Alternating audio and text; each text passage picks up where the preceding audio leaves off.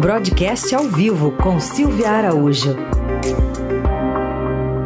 Para falar da economia, mas também com olho na política por causa da transição de governo. Silvia, bom dia.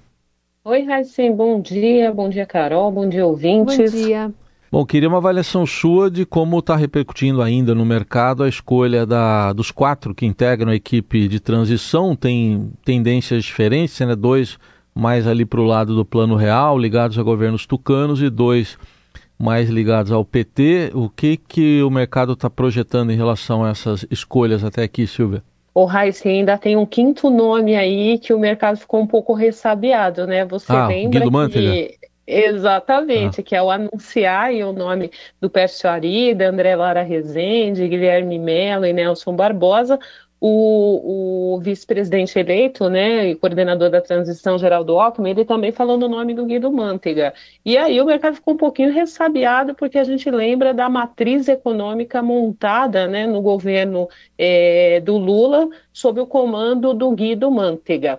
Mas tem aquela aquela lógica que até o Alckmin falou. O Guido Mantega ele foi o ministro da Fazenda mais longevo que a gente teve aí no país e ele conhece muito a burocracia da máquina, né? De como funciona é, a máquina na esplanada dos ministérios. Então, por exemplo, se a equipe de transição tiver dificuldade de obter algum número, de obter alguma informação importante, Guido Mantega sabe onde buscar esses números e essas informações importantes. É nesse ponto que, segundo o coordenador da transição geral do Alckmin, que o Manteiga vai ajudar. Isso não significa que ele estará instalado no governo petista, né, nesse governo, nesse terceiro governo do, do Lula, a partir do ano que vem no Ministério da Economia. E os próprios membros ali do, da transição, a própria Glaze Hoffman diz que é, esse ministério que vem, é, a partir do ano que vem, será um ministério renovado, oxigenado, não vai ser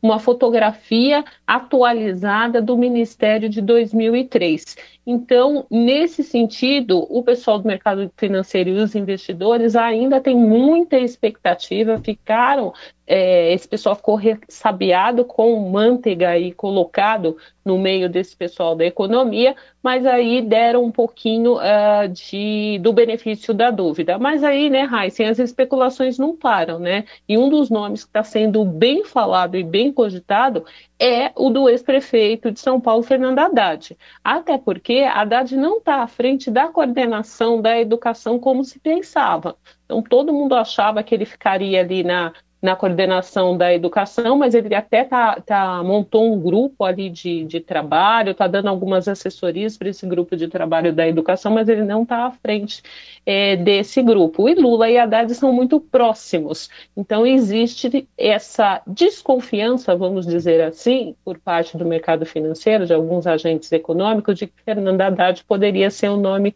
é, indicado para o Ministério da Economia. E por que essa preocupação? Porque Haddad é um quadro político, não é um quadro técnico. E o Ministério da Economia é um ministério técnico, foi coordenado é, por técnicos, né? Agora no, no, governo Jair Bolsonaro teve suas turbulências, mas você lembra que o, o, o Paulo Guedes foi o fiador, inclusive da parte econômica da eleição do presidente Jair Bolsonaro lá em 2018. Então, enquanto esses nomes não forem é, mais cristalizados, quem de fato vai ser o ministro da Fazenda, né? Porque a gente já falou aqui, o ministério vai ser dividido em Fazenda, Planejamento e Ministério do, de Comércio, né, da Indústria e Comércio. Então, enquanto o nome do fiador da economia do governo Lula não for colocado na mesa, isso não, o mercado não deve ficar sossegado. Ontem a gente viu a bolsa caindo, caiu mais de 2%, o dólar subiu, taxas de juros continuam subindo também no mercado futuro, mas aí a gente tem um outro ingrediente, né, Heissing? Além de toda essa expectativa e até apreensão com relação a nomes é, para o Ministério da Economia aqui no Brasil, a gente também tem essa eleição de meio mandato no mercado é, nos Estados Unidos, né, na renovação ali da Câmara e, e, do Senado, e há uma preocupação muito grande dos democratas sofrerem aí uma, um baque, né, os republicanos ganharem muito fôlego e aí comprometer um pouquinho os planos de governo do presidente Joe Biden. Então, toda essa esse tempero, né, nossa situação é, aqui no Brasil com relação a nomes para o Ministério da Economia, além de toda a discussão sobre a PEC da transição, também foi importado esse nervosismo aí do mercado americano, que as bolsas por lá também caíram forte ontem, esperando aí o resultado das eleições do parlamento norte-americano. Silvia, e tem toda também essa questão envolvendo um temor para retirada de um teto de gasto, né? É, questões sociais, gastos sociais, como por exemplo Bolsa Família, que também está é, mexendo aí com o, o mercado, tentando é, entender o que, que vai fazer o PT nessa gestão a partir do ano que vem. E uma, por outro lado, pela própria equipe de transição, uma, uma agenda apertada para se aprovar essa PEC até o fim do ano.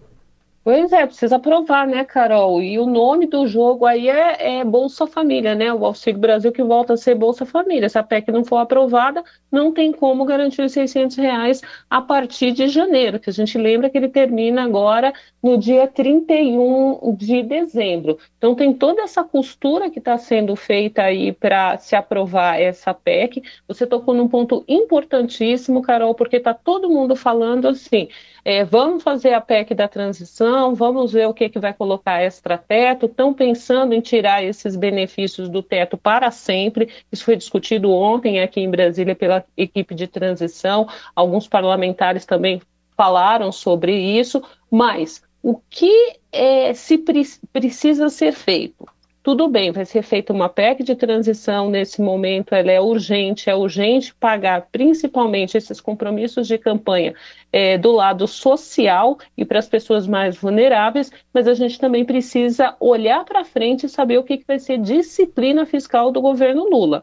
Então, uh, todo mundo entendia que algo aconteceria com o teto de gastos logo de cara, e o que está acontecendo logo de cara é essa PEC da transição, essa chamada, entre aspas, licença para gastar no ano que vem além do teto, mas o que será do teto de gastos? Ninguém está discutindo nesse momento se o teto fica, se o teto não fica, se ele fica costurado, se virá uma outra é, âncora fiscal. Então, depois de passado todo esse sufoco aí desses próximos dois meses para se garantir o pagamento do Bolsa Família de 600 reais a partir de janeiro do ano que vem, também é necessário, a partir de 1 de janeiro do ano que vem, sentar ali toda a equipe já formada do governo Lula, junto com os parlamentares, e tentar uh, colocar, né, mostrar para o Brasil e também para o mundo, porque Lula está é, indo para a COP mostrar que o Brasil volta a ser inserido no mundo, o que será a disciplina fiscal do Brasil